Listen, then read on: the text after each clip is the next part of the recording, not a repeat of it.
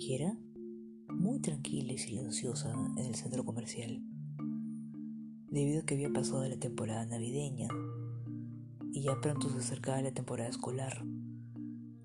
Eh, la gente había gastado mucho en las fiestas como todos los años. Finales de diciembre y comienzos de enero era una fecha fantástica para cualquier comercio y no era para menos para la librería.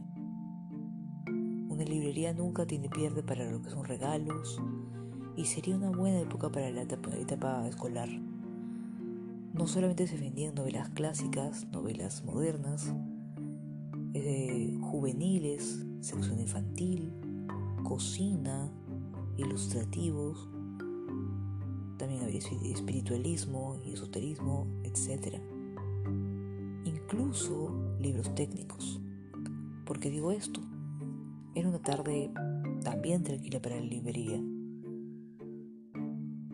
Y no había mucha clientela, como mencioné anteriormente, debido a la fuerte temporada navideña y los padres se guardaban para los útiles escolares y libros pero mientras eso pasaba esta temporada, donde se traían curiosos, preguntones, y un buen día no dejó de ser la excepción este hombre extraño. Tenía un semblante muy extraño. Emanaba una aura bastante peculiar. Desde que lo vi cruzar la, la puerta, vi que era algo diferente Tenía baja estatura y algo de sobrepeso. Un pelo, un cabello muy largo teñido de rubio, obviamente.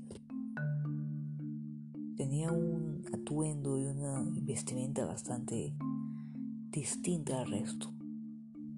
Era una manta larga y una chaqueta blanca también. Me preguntó, siendo yo una de las pocas vendedoras que había, éramos dos vendedores y un cliente que también veía, de los cuales el otro vendedor hacía las veces de cajero.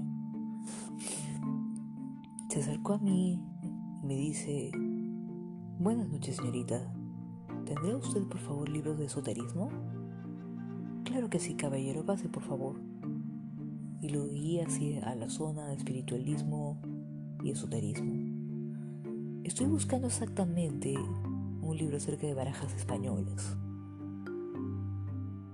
Yo lo miré con una forma un poco temerosa. Claro, lo tuve que disimular y le dije, no tenemos ahora eso, pero si usted gusta podemos pedírselo, deja sus datos y yo lo llamaré apenas llegue. No, solo preguntaba.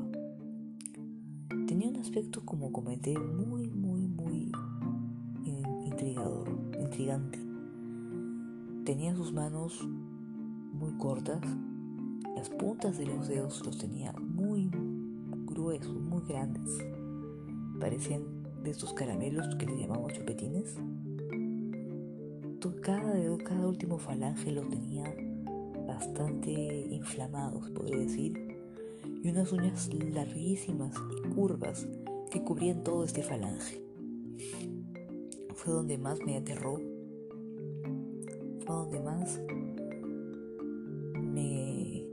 asustó y me quitó toda la confianza posible. Me infundió tremendo miedo. De pronto me agradeció y dijo muchas gracias. Volveré pronto para investigar.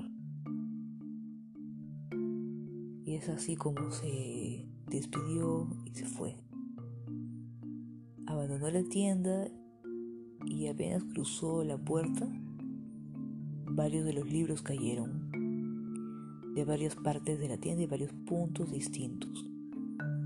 Cayó uno, dos, tres, cuatro libros enfrente de cada uno de los presentes. Nomás estábamos testigos, los dos vendedores y el otro cliente. Y hasta el día de hoy seis años después, no estoy segura si se trataba de un brujo o un simple loco excéntrico.